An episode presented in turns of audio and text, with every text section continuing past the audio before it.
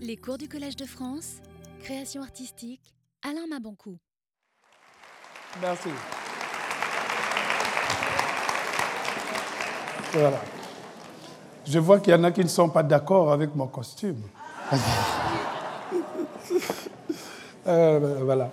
Bon, merci euh, une fois de plus d'être venu à la messe africaine.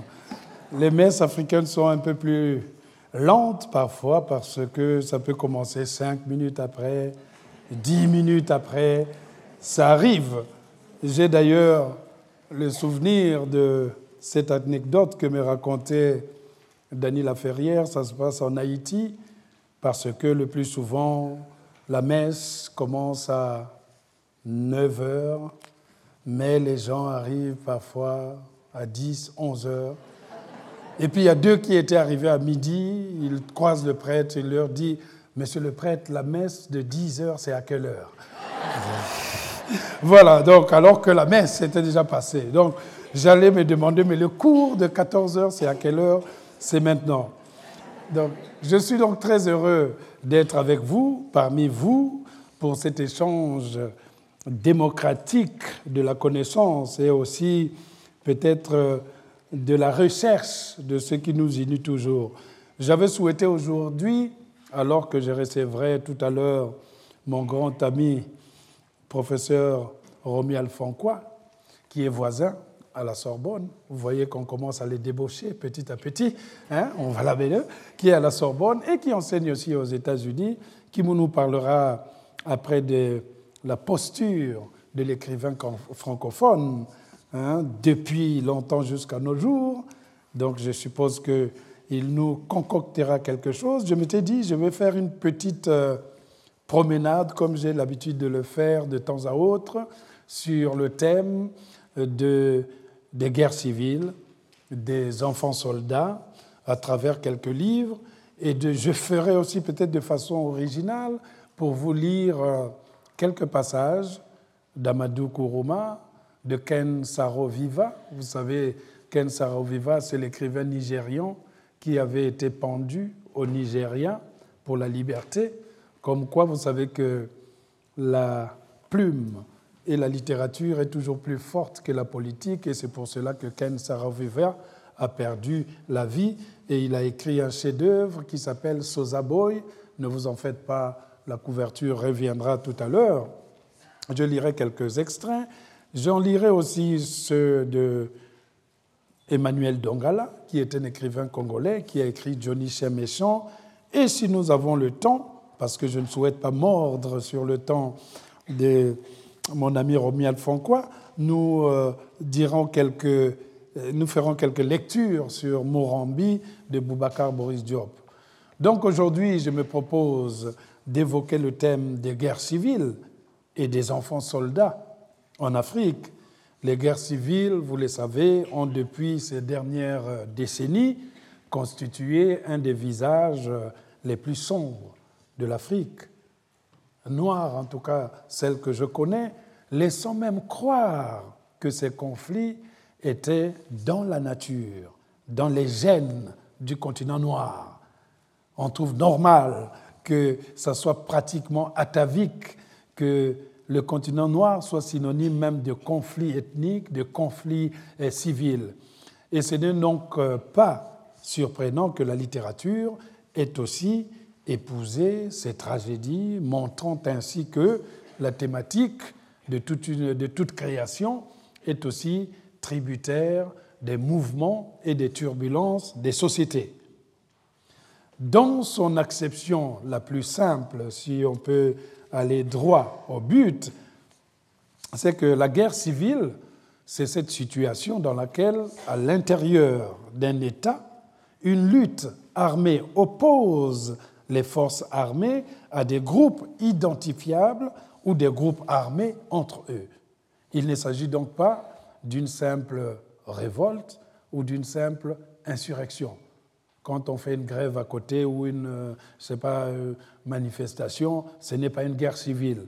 Encore faut-il cette présence des groupes armés qui sont identifiés, des groupes armés qui se battent entre eux ou alors qui se battent entre les forces euh, considérées comme étant les forces officielles ou les forces nationales ou les forces d'État.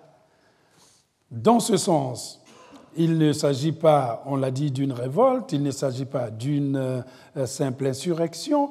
La guerre civile est bel et bien une vraie guerre, même si les spécialistes du droit de la guerre, ils sont certainement nombreux dans la salle, utilisent plutôt l'expression conflit non international, sans doute parce que ça se passe à l'intérieur des frontières nationales. Parce que la guerre civile, euh, on ne va pas faire euh, une guerre civile entre deux pays, ce n'est pas possible. Hein, voilà. Donc c'est plutôt à l'intérieur que ça se passe, mais deux guerres civiles peuvent se passer dans deux pays ayant les mêmes répercussions et autres. On le voit souvent sur ce que vous avez aujourd'hui dans l'actualité, ce qui se passe. Ce qui se passait au Rwanda impactait ce qui se passe au Congo démocratique parce que ben, les populations peuvent aussi avoir la même origine ou même la même descendance, et donc le conflit d'une population va affecter l'autre population. Donc, on parle plutôt de conflit non international quand il s'agit de guerre civile, et on réserve le mot guerre pour qualifier le conflit armé international. Et un conflit non international, la guerre civile, n'a pas forcément moins de conséquences qu'une guerre qu'on entend dans le sens international. D'autant plus qu'en matière de guerre civile, justement, la question de la durée, celle de la fréquence du conflit, laisse le plus souvent les nations concernées dans un état aussi désastreux qu'un territoire ravagé par un conflit international. Ces conflits, guerre civile et autres, ont engendré un personnage à la fois minuscule et abominable, parce qu'il nous surprend, ce personnage, dans la mesure où on ne l'attend pas forcément au milieu de cet apocalypse. Vous avez l'exemple d'un qui se trouve ici, qui est un des enfants soldats. Voilà, nous sommes venus ici pour nous battre pour notre terre-mère, la Sierra Leone. Voilà, nous sommes des soldats à Mamba. Voilà. Donc il y a une volonté qui se traduit justement dans, cette image qui montre même que dans une guerre civile, on se bat aussi pour le territoire, pour la terre-mère, pour euh, la terre d'origine. Donc dans son visage moderne, la guerre civile remonte à la fin du XVIIIe siècle, même jusqu'au XIXe siècle, sans pour autant d'ailleurs qu'on ne la rattache à un seul continent ou à un seul peuple, comme on l'a dit. Il n'y a pas de peuple qui ont par essence la barbarie de la guerre civile comme atavisme. Pensons par exemple aux États-Unis, au Mexique, à la Grèce ou à Cuba, qui ont été les théâtres des guerres civiles sous les formes de ce qu'on appelait les guerres d'indépendance dans lesquelles les peuples luttaient contre une domination coloniale ou une force étrangère d'occupation. Plus près de nous, le siècle passé a porté aussi son lot de guerres civiles, d'indépendance ou de décolonisation, comme en Indonésie entre 1945 et 1949, en Algérie, hein, sujet très cher à Caroline, entre 1954 et 1962, des conflits qui sont parfois épaulés directement ou indirectement, fomentés ou orchestrés aussi par les États-Unis ou d'autres puissances, euh, ou l'Union soviétique à l'époque, avec euh, ce qu'ils appelaient les proxy wars de la guerre froide, qui permettaient justement aux deux blocs d'assurer ou d'étendre leurs zones d'influence respectives. C'est le cas aussi en Grèce entre 1946 et 1949, en Indochine entre 1946 et 1954, en Angola, près de chez moi, entre 1975 et 1992, Mozambique, entre 1979 et 1992 également, le Congo-Brazzaville, puisque nous y sommes, et je sais que beaucoup attendent ça, le Congo-Brazzaville dans les années 90 et les débuts des années 2000 a connu une escalade de guerres avec des noms que vous avez dû entendre dans la presse, les cobras, les ninjas, les kokoi. On a toujours ces noms symptomatiques que vous retrouverez dans la plupart des romans. Quand il s'appelle Rambo, comme c'est Dongala, d'autres vont trouver des noms euh, qui symbolisent la terreur, parce qu'il y a forcément un lien entre l'image qu'on va puiser du côté du cinéma et la réalité qu'on va mettre sur le terrain. Prendre un nom comme Rambo dans, euh, chez, euh, Dongala ou c'est plutôt chez Izondima Iwela, on verra le titre tout à l'heure, un auteur nigérian que j'avais traduit en français sous le titre de Bête sans patrie, il y a une certaine identification par rapport aux personnages de fiction, la fiction cinématographique ou alors la fiction littéraire. Certains de ces conflits, donc, vont euh, emprunter euh, des aspects ethniques ou religieux, comme on a vu en Yougoslavie, comme on a vu également au Rwanda, ou comme on a vu pendant la première et la seconde guerre de Tchétchénie. Les conflits empruntent des aspects ethniques et en l'occurrence, vous savez que en ce qui concerne le Rwanda, on avait voulu nous présenter que c'était un conflit simplement ethnique alors que d'autres enjeux étaient souterrains. Mais je n'évoquerai pas longuement cette question puisque je crois le prochain cours euh, sera le prochain séminaire, Catherine Kokio viendra parler du Rwanda, mais sauf que la question ethnique, là encore, était là, poussant les gens dans cette guerre civile qui opposait à la fois les Hutus et les Tutsis dans une violence inouïe, dans une sorte d'animosité où le compatriote était devenu l'ennemi numéro un, celui qu'il fallait abattre, celui qu'il ne fallait pas laisser respirer parce que tout simplement les enjeux politiques étaient là et qu'il y a toujours un moment où on va vous expliquer que parce que vous êtes minoritaire, vous ne pouvez pas gouverner, ou parce que vous êtes majoritaire, vous avez le droit de gouverner, mais il faut rechercher qui sont derrière ces idéologies. Or, ce qui caractérise ces conflits civils à notre époque, c'est aussi leur évolution dans l'utilisation justement de ces enfants dans les forces des groupes armés. Ce changement, on le voit de façon massive avec une proportion des enfants dans le groupe des combattants, des, enfants dans les forces armées qui sont enrôlés euh, là, et elle devient de plus en plus élevée qu'elle n'a jamais été jusqu'à l'heure.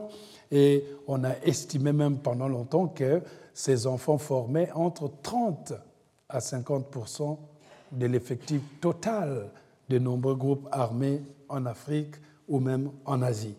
C'est beaucoup dans une armée quand vous avez 30 à 50 de votre effectif qui sont des enfants soldats.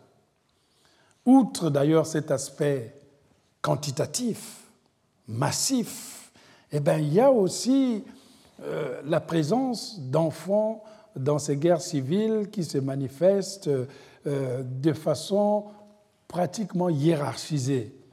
Vous allez trouver ces enfants, certains vont jouer les rôles d'auxiliaires, ils portent les affaires du commandant, du colonel.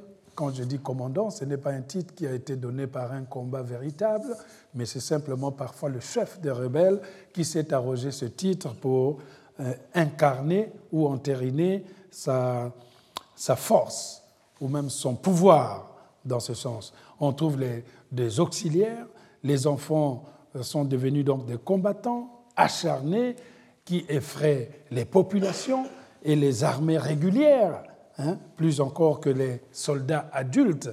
Donc ils sont même plus dans...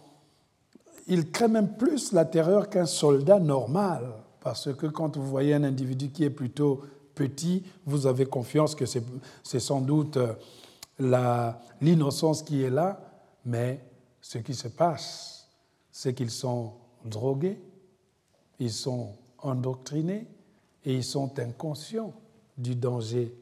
Leur perception du monde entre le bien et le mal n'existent pas. Elle est biaisée et ça les pousse à commettre les atrocités parce qu'ils ne mesurent pas le poids de la vie et parce qu'on leur a appris que la vie n'existait pas, ou tout simplement parce qu'on a décapité leur enfance, ce qui a arrêté le processus même de leur raison, à tel point que pour eux, ils ont grandi dans l'esprit que la vie humaine pouvait aussi être rayée comme l'insecte qui passe près de vous et que vous écrasez dans le dessein d'être tranquille. Il y a encore un autre aspect que souligne l'Écriture qui pourrait être pointé dans le phénomène des enfants soldats, c'est aussi la participation plus que croissante des, filles. On a tendance à nous présenter que des garçons et autres. Il y a une présence des filles dans ces affrontements. Et dans certains romans, je crois que, par exemple, dans celui de Allah n'est pas obligé, de Amadou Kourma, il y a la présence des filles euh, qui sont euh, des enfants soldats à l'intérieur. Et les romanciers nous les montrent telles qu'elles sont utilisées pendant les affrontements. ces filles vont devenir soit des épouses, soit des esclaves sexuels et qui subissent beaucoup d'atrocités. Je me suis donc euh, intéressé pour vous entretenir cette, pour cette causerie à quelques exemples à travers la lecture justement des, textes que je ferai euh, tout à l'heure, textes notamment tirés de l'ivoirien Kourouma qu'on a cité tout à l'heure, du Nigeria Ken Saroviva et du Congolais de Emmanuel Dongala. Le premier constat qu'on opère lorsqu'on s'apaisantit sur les productions ayant pour cadre la guerre civile et l'enfant soldat, c'est que ces œuvres de littérature africaine qui traitent de ces questions, pour la plupart, nous donnent l'impression qu'elles se regardent, au point même qu'il n'est pas exclu d'éprouver une sorte de gêne causée par le sentiment du déjà vu, voire du déjà lu. Ces œuvres, finalement, définissent une sorte de de génériques ou de figures imposées dans leur description des atrocités, dans leur manière de raconter euh, ou par le personnage principal qui est censé narrer le récit. Il est évidemment minuscule, il est évidemment guerrier, celui que nous connaissons tous sous ce nom d'enfant soldat. Mais pourquoi il y a cette sorte de sentiment qui vient en nous, ce sentiment du déjà vu ou du déjà lu Eh bien parce que ce que nous nous disons, nous le connaissons. Parce que nous nous disons que nous les connaissons, que nous connaissons euh, le, le jeune homme qui est ici. Nous le connaissons non pas que nous ayons eu à discuter avec lui, mais parce que nous l'avons vu quelque part. Nous les connaissons parce que nous l'avons déjà vu, peut-être même trop vu sur les couvertures de livres choisis à dessein par l'éditeur. Par exemple, là, il est là, ou encore là, ne vous en faites pas, elles reviendront tout à l'heure. C'était juste pour m'assurer que vous êtes au courant que j'ai des livres. Donc ça ira. Voilà. Donc, il y a le choix des couvertures, on avait fait un cours ici sur l'importance des couvertures. Eh bien, en matière d'enfants soldats, les couvertures sont aussi très importantes. Nous allons les connaître parce que, ah, ben, je l'avais vu sur les couvertures des livres, et ces couvertures sont toujours choisies par l'éditeur, soit pour incarner l'horreur dans sa gradation la plus absolue, soit pour édulcorer le phénomène avec le sourire d'un gamin fier de porter une arme Bon, il n'est pas très fier là, il n'est pas très heureux. Il y en a d'autres qui exhibent des sourires. De l'exhiber, cette arme, là, il exhibe comme le symbole de pouvoir et de domination. Euh, voilà. Caroline? Ah non, c'est bon. C'est bon. Comme le symbole de pouvoir et de domination, entrant justement dans une sorte de vertige de ce que notre ami Achille Mbembe a qualifié ici de politique de l'inimitié, qu'il a consacré un livre, sur cette pratique de la guerre comme euh, vu désormais comme le seul moyen de vouloir résoudre euh, nos discordes. Nous le connaissons parce que nous avons tous, au moins un jour ou l'autre, dans la presse, en une, on l'a vu, puisque là encore, le but est de procurer le choc par l'image, cette sensation qui transforme la littérature en un espace de bons sentiments, en une vision du monde manichéen.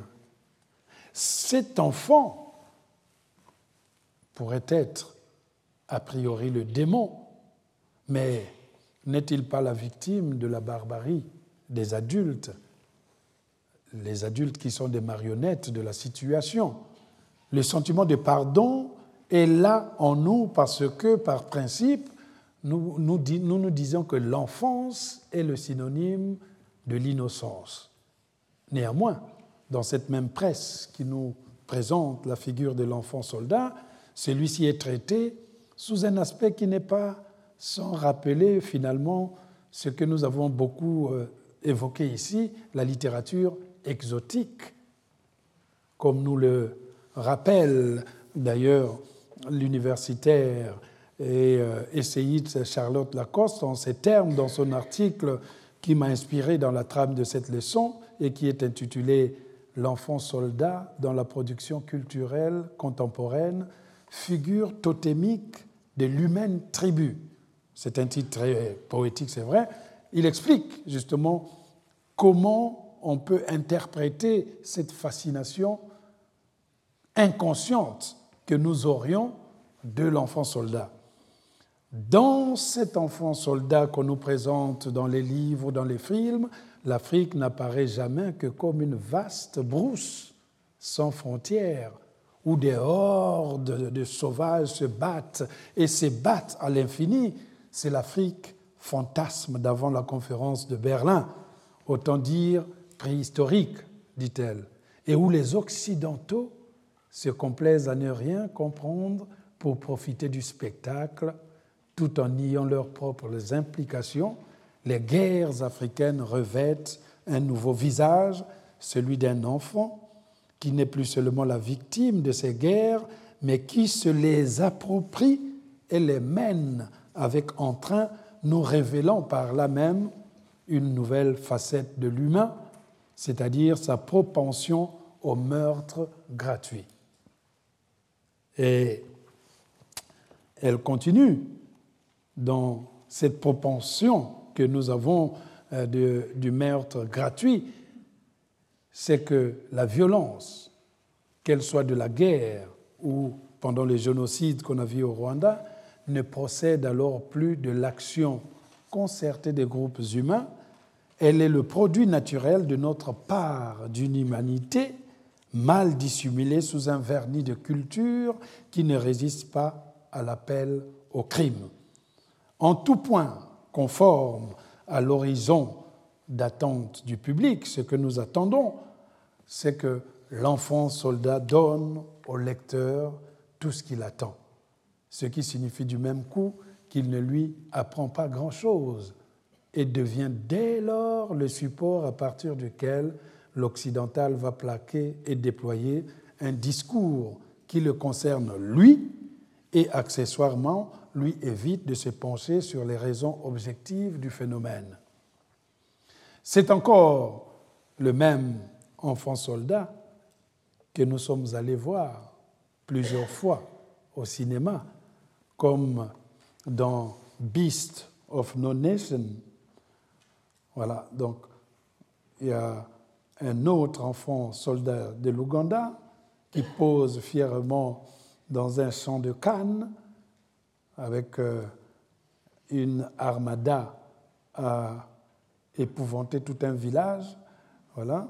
Et là, vous avez justement ce, ce trio euh, je crois qu'il ne ferait pas bon de les croiser tout seuls, parce que là, en, l'occurrence en République euh, démocratique du Congo, où il existe aussi des enfants soldats qui sévissent, voilà, donc on est allé voir par exemple ce film que vous voyez, Beasts of No Nation.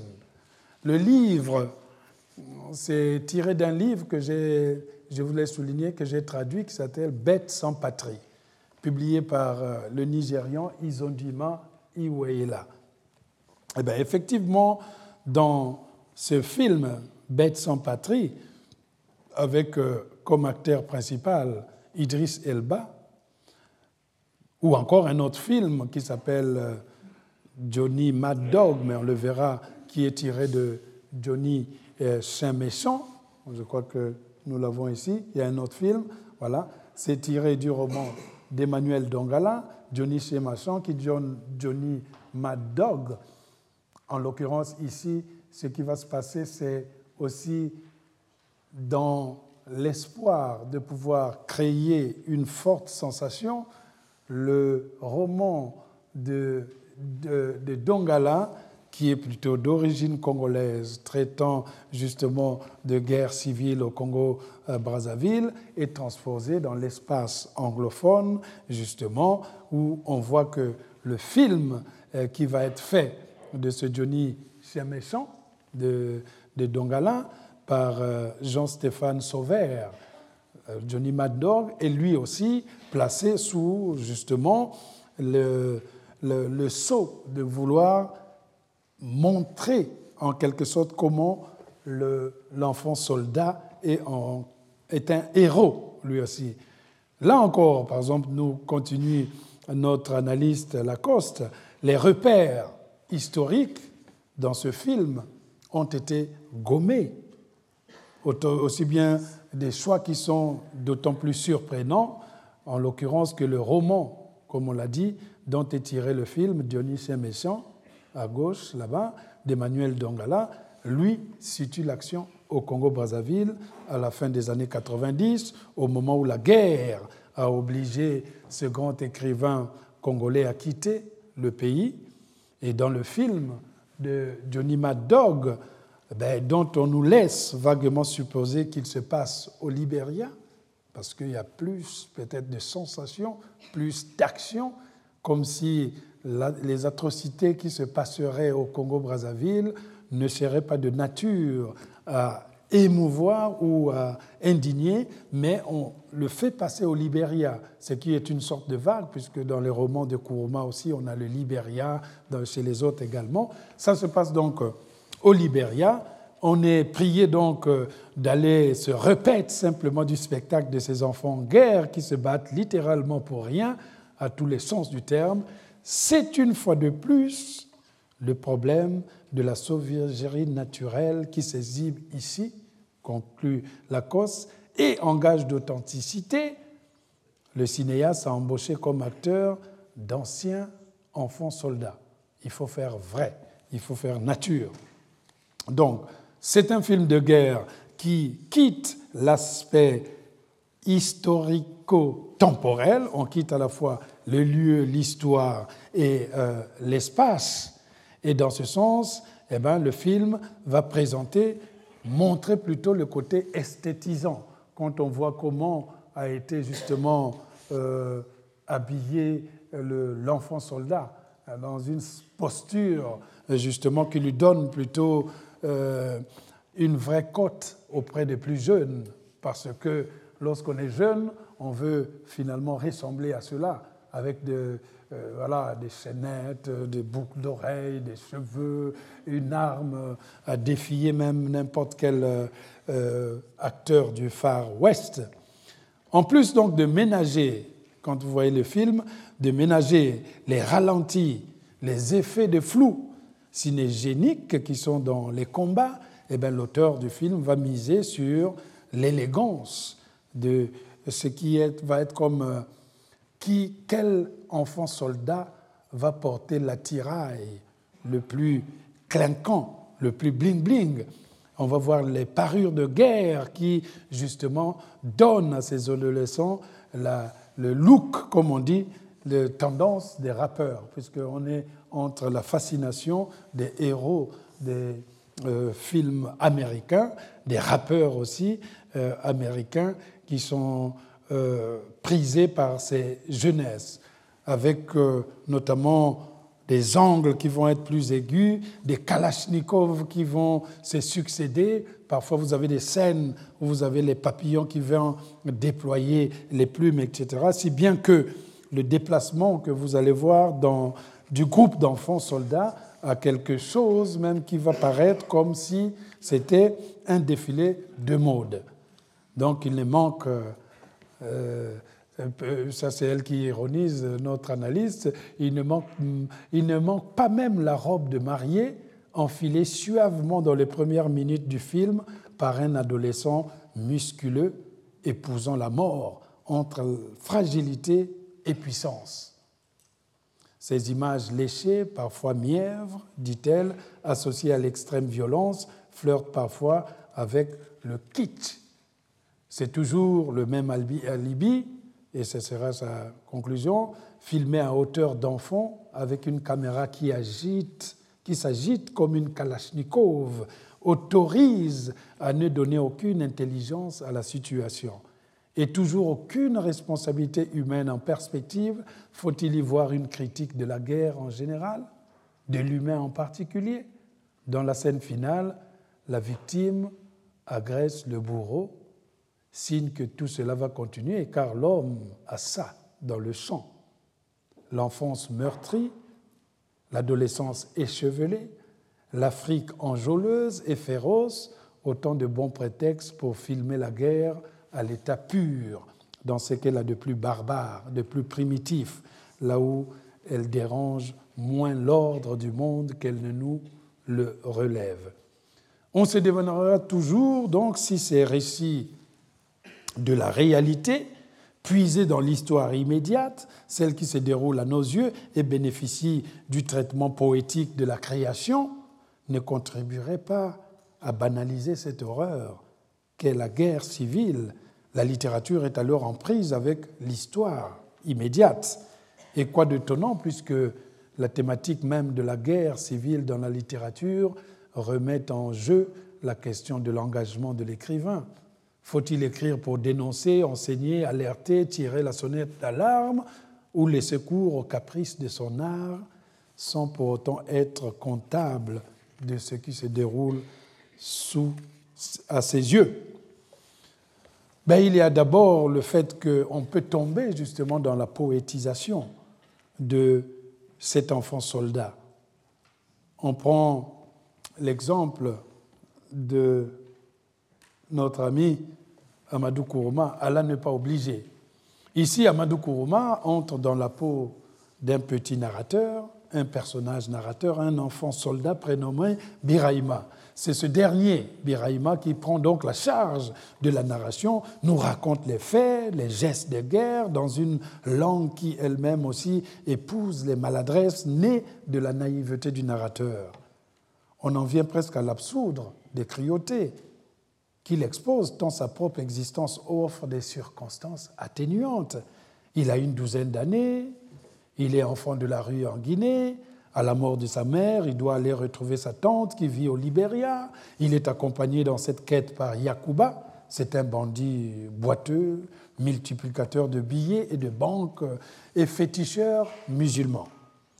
C'est en chemin qu'ils se font enrôler dans les différentes factions où Biraïma deviendra finalement un enfant soldat avec ce que cela comporte de rapines, de meurtres, de drogue, de viols. Son accompagnateur, le fameux féticheur musulman Yacouba, lui, il deviendra le féticheur des rebelles, des bandits, très croyants. Et les deux, Yacouba et le personnage principal, vont traverser la Guinée, la Sierra Leone, le Libéria et enfin la Côte d'Ivoire.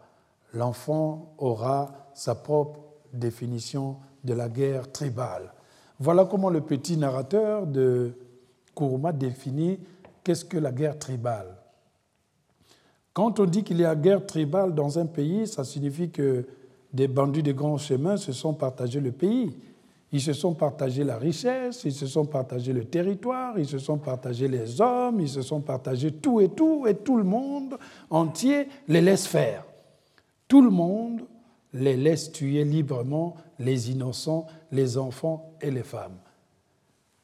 Si la peinture, justement, la langue, même savoureuse et inventive de Kuruma, hisse justement Allah n'est pas obligé au sommet des grandes œuvres africaines, il reste que certains critiques se sont demandé ce qui pouvait justifier le succès de ce roman couronné par plusieurs prix, dont le Renaudot en 2000.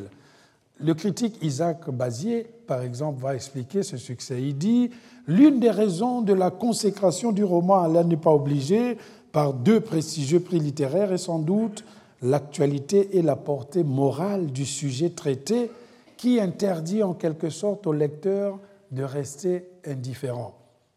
Le fait de ne pas lire le roman ressemble désormais à une sorte de délit de non-assistance à personne en danger.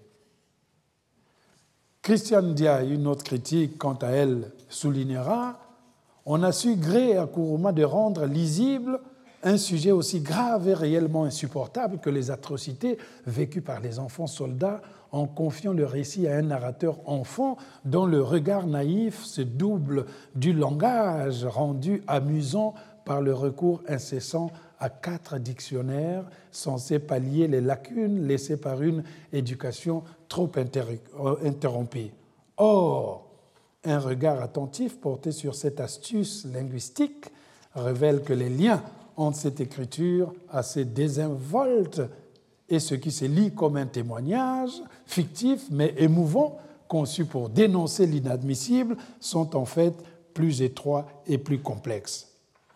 Ce qui revient à dire que dans ce livre, la situation sierra-léonaise, la situation libérienne marque le roman, lui affecte même un caractère de roman-document ou document-roman, dans ce sens où l'histoire de ces pays se retrouve retracée ici avec beaucoup de force qu'on retrouvera même dans son livre posthume qui s'intitule Quand on refuse, on dit non. La part de l'art et de la réalité n'est pas facile à discerner. Les descriptions des guerres, les persécutions raciales et des génocides, la préférence du choix de la narration à la première personne par un enfant qui déchiffre naïvement le réel, là, dans un langage heurté, par sa naïveté même, peut déboulonner et devient finalement un dispositif presque automatique. Et même si ce dispositif narratif a du succès, c'est aussi dans cette langue faussement enfantine que va se contrefaire le plus aisément les vrais témoignages. Comment en effet, par exemple, séparer ce qui relève de l'histoire réelle de la part de la fiction dans une œuvre où l'on retrouve aussi bien des, noms de personnages réels et ceux dérivés de l'imagination de l'auteur. Nous sommes par conséquent ici dans une littérature qui, même si elle touche les travers de la société dans ce qu'elle a de plus tragique, pourrait tout de même alimenter cette fascination que nous étions en train de décrier tout à l'heure, la même que certains détracteurs, par exemple, de Jonathan Little, pointaient du doigt pour son personnage Maximilien O dans Les Bienveillantes, prix Goncourt 2006. Dans ce roman, les personnages historiques de Jonathan Little, personnages comme euh, Robert Brasillac, Lucien Rebatté ou encore Pierre-Antoine Cousteau, ces personnages vont côtoyer des personnages euh, plutôt fictifs pendant cette sombre traversée de la guerre sur le front de l'Est, de la Shoah au camp d'extermination des Juifs jusqu'à la bataille de Stalingrad et la chute de Berlin en 1949. L'attraction qui pourrait habiter le lecteur sur ce qui relève de l'immonde est-elle explicable? Est-elle justifiable? Je pense que de même que le personnage de Little, Maximilien O, ce petit personnage soldat devient un motif autour duquel nos angoisses vont graviter, tout est orienté dans ce sens, aussi bien dans notre urgence de nous sentir utiles en lisant l'ouvrage en question que dans la manière dont il nous est présenté. Du coup, lorsqu'on regarde certaines couvertures qui sont plutôt de l'ordre du témoignage, donc du vécu, il reste que on peut également reconstituer une part de fiction dans ce que veut voir le lecteur. Là, vous avez un exemple de le chemin parcouru, Mémoire d'un enfant soldat d'Ismaïl Béa, qui est un témoignage paru aux presses euh, de euh, La Cité, témoignage dans lequel, évidemment, euh, on a plus une langue plus classique, plus poétique, à tel point que lorsque vous lisez le livre, vous avez justement le sentiment que on avait un crack, un enfant très élevé intellectuellement, ce qui n'est pas faux puisque, à la différence du petit personnage de Kuruma Biraima, le Ismaël Baya, donc c'est lui-même l'enfant soldat qui écrit, je le connais personnellement puisqu'on habite à Los Angeles, il, il est devenu désormais ambassadeur euh, de l'UNESCO pour les bonnes volontés, de l'ONU pour la bonne volonté, un garçon très gentil par ailleurs, mais dès que vous lisez à l'intérieur, il y avait cette prose, et en discutant avec lui, j'avais compris déjà qu'il venait d'une bonne famille dont l'éducation avait été décapitée par l'arrivée des guerres civiles. Du coup, la parole de l'enfant témoignant de ces atrocités va résonner tellement que la violence qu'il décrit, qui décrit les actes, se trouve diluée dans une poésie qu'on retrouvera dans ce livre, qui rend le personnage sympathique, sinon attachant. Or, le roman de Kourma est d'emblée passé sous le sceau de l'utilité. C'est un roman, on est en présence d'une posture de l'écrivain, pour répondre à ce que la formule de Fonquois tout à l'heure, l'écrivain qui intervient, qui s'investit dans les affaires de la cité. On est en présence de l'écrivain qui utilise l'art pour nommer, dire ouvertement, et il suffit de lire la dédicace de Kuruma au destinataire de la fiction dans ce livre, dans la première page. Il dit aux enfants de Djibouti, c'est à votre demande que ce livre a été écrit. Dans un entretien d'ailleurs qu'il a accordé à la journaliste Catherine Argan, qui est devenue éditrice chez Alma, Kourouma expliquait ceci. En 1994, je me suis rendu à Djibouti à l'invitation du Centre culturel français.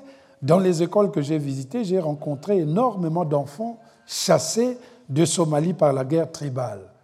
J'ai décidé d'écrire leur histoire, ou plutôt de la transposer dans deux pays plus proches de chez moi, le Libéria et la Sierra Leone.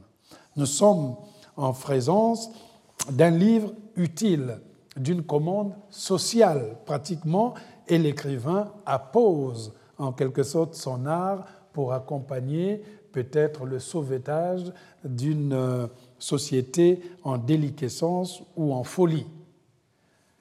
On trouve dans la plupart de ces romans de, sur les enfants soldats une certaine parenté de ton et de style. Si on écoute par exemple celui-là, euh, le Sosa Boy, je crois que je, l'ai. Si, on écoute Sosa Boy de Ken Saroviva, le Nigérian qui avait été pendu, une page, quand il commence dans le premier chapitre, vous écoutez le ton, la langue et on écoutera, Allah n'est pas obligé.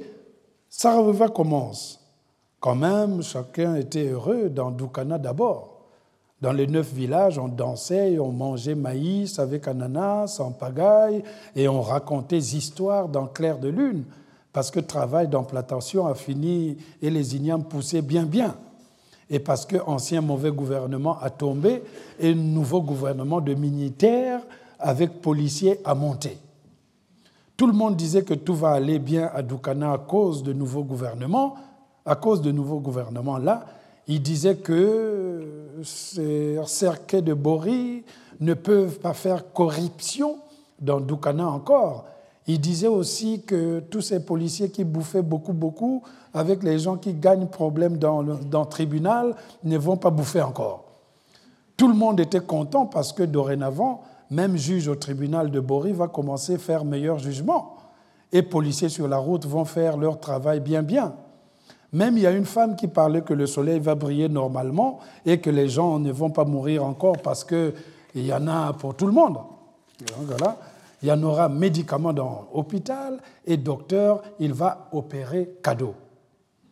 Oui, tout le monde était content à Doukana et eux tous étaient là à chanter, moi aussi, parce que comme je suis jeune et apprenti chauffeur, ils ne vont pas trop nous embêter sur la route encore parce que avant, si tu peux passer permis, tu vas payer l'argent voilà, au commis qui va te donner la fiche.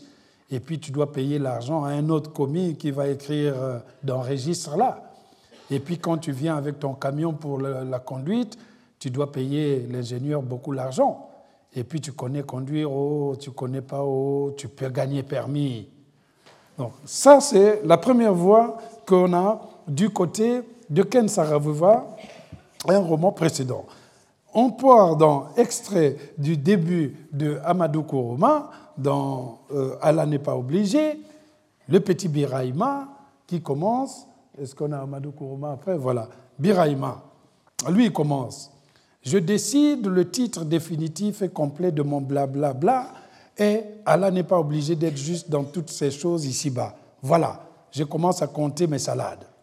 Et d'abord et un m'appelle Biraïma, suis petit nègre, pas parce que je suis black et gosse, non, mais suis petit nègre parce que je parle mal le français. C'est comme ça. Même si on est grand, même vieux, même arabe, chinois, blanc, russe, même américain, si on parle mal le français, on dit on parle petit nègre. On est petit nègre quand même. Ça, c'est la loi du français de tous les jours qui veut ça. Et de deux, mon école n'est pas arrivée loin. J'ai coupé cours élémentaire 2. J'ai quitté le banc parce que tout le monde a dit que l'école ne vaut plus rien, même pas le paix d'une vieille grand-mère. C'est comme ça, on dit en nègre, noir, africain, indigène, quand une chose ne vaut rien, on dit que ça ne vaut pas le paix d'une vieille grand-mère, parce que le paix de la grand-mère foutue et malingre ne fait pas de bruit et ne sera pas très, très, très mauvais.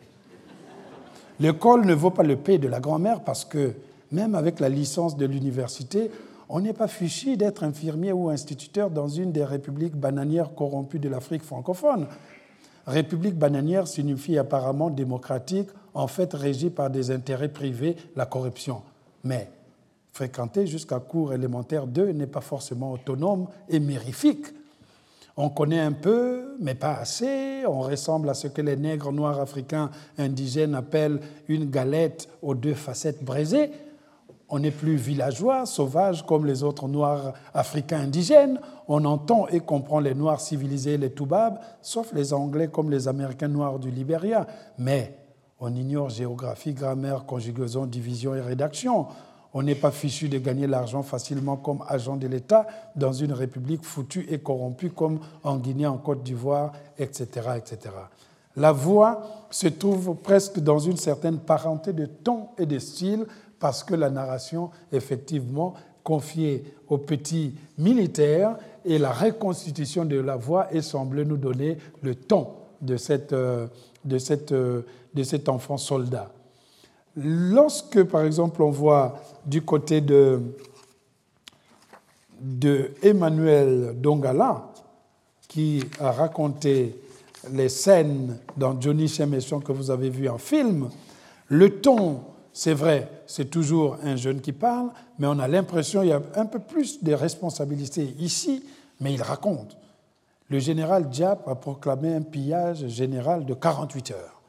J'ai aussitôt arrêté la radio, j'ai pris la lampe tempête et j'ai couru vers la petite cabane qui nous servait de débarras pour vérifier si la brouette était bien là et en état de marche. Oui, elle était bien là, renforcée sur son caisson. J'ai fait tourner son unique roue elle tournait bien, mais graissait un peu. Je suis allé dans la cuisine chercher le peu d'huile de palme qui nous restait. Je l'ai graissée avec et l'ai testée à nouveau. Elle ne grinçait plus malgré la roue qui avait commencé à ronger une partie de la carrosserie. Elle était en parfait état de marche et les deux brancards étaient solides.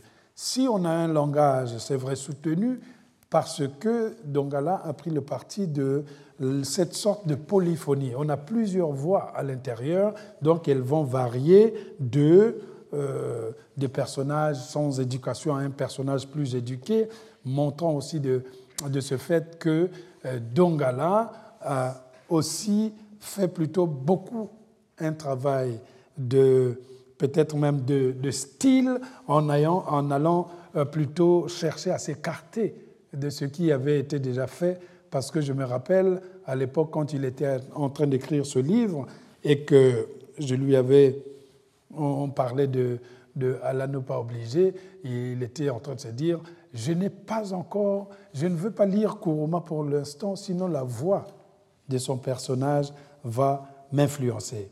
Cette proximité de voix donc, je vais m'excuser auprès de Romial, à qui je vais voler deux minutes. Cette proximité de voix donc de narrateur dans les romans sur l'enfant soldat est presque généralisée dans l'espace francophone.